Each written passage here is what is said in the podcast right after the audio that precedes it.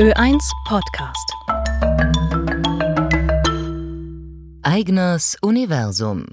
Kolumne aus den unendlichen Weiten der Wissenschaft.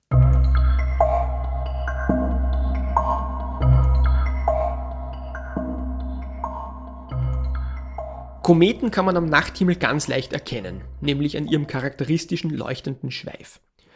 Nun könnte man glauben, dass Kometen diesen Schweif hinter sich herziehen, wie ein Traktor einen Pflug. Dass der Schweif also in die Richtung zeigt, dass der dieser Komet kommt. Aber das stimmt nicht. Der Schweif zeigt immer weg von der Sonne. Die Hauptursache für den Kometenschweif ist nämlich der Strahlungsdruck. Das Sonnenlicht trifft auf Teilchen des Kometen und drückt sie gewissermaßen ins Weltall davon. Dass ganz gewöhnliches Licht einen Druck ausüben kann, klingt vielleicht überraschend. Schließlich hat Licht keine Masse. Trotzdem kann Licht aber einen Impuls übertragen, wenn es mit Teilchen zusammenstößt. Genau wie eine Billardkugel einen Impuls übertragen kann, wenn sie auf eine andere Billardkugel trifft. Schon seit den 1920er Jahren wird spekuliert, ob man diesen Lichtdruck nutzen könnte, um Raumfahrzeuge anzutreiben.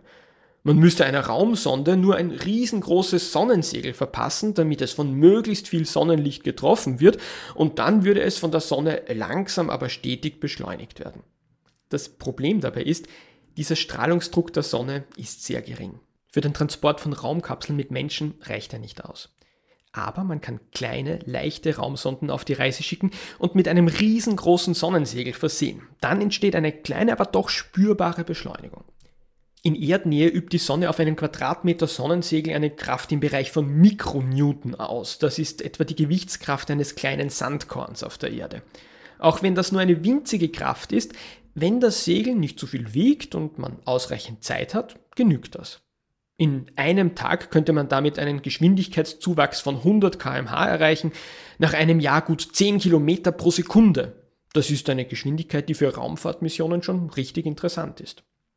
In der Praxis hängt die Beschleunigung stark davon ab, wohin man fliegen will. Ähnlich wie man ein Segelschiff im Wasser in unterschiedliche Richtungen steuern kann, indem man die Segel richtig setzt, kann man auch im Weltraum unterschiedliche Richtungen wählen, indem man das Sonnensegel auf passende Weise schräg stellt. Schließlich spürt die Raumsonde nicht nur die Strahlung, sondern auch die Gravitation. Genau wie die Erde befindet sich das Raumfahrzeug auf einer Bahn um die Sonne. Wenn man die Sonnensegel nun so einstellt, dass das Raumfahrzeug auf dieser Umlaufbahn abgebremst wird, dann gewinnt die Gravitation gegen die Fliehkraft und das Raumfahrzeug wird ins Innere des Sonnensystems, Richtung Sonne gezogen. Genau das gelang 2010 bei der japanischen Icaros-Mission. Mit gut 170 Quadratmetern Sonnensegel flog man erfolgreich an der Venus vorbei. Die heikelste Aufgabe bei solchen Missionen ist, das Sonnensegel korrekt zu entfalten. Besonders viel Erfahrung hat man damit bisher noch nicht gesammelt. Aber wir wissen heute, das Prinzip funktioniert. Es kann also gut sein, dass künftige Erkundungsmissionen zu anderen Planeten mit großen Sonnensegeln angetrieben werden. Ö1 Podcast.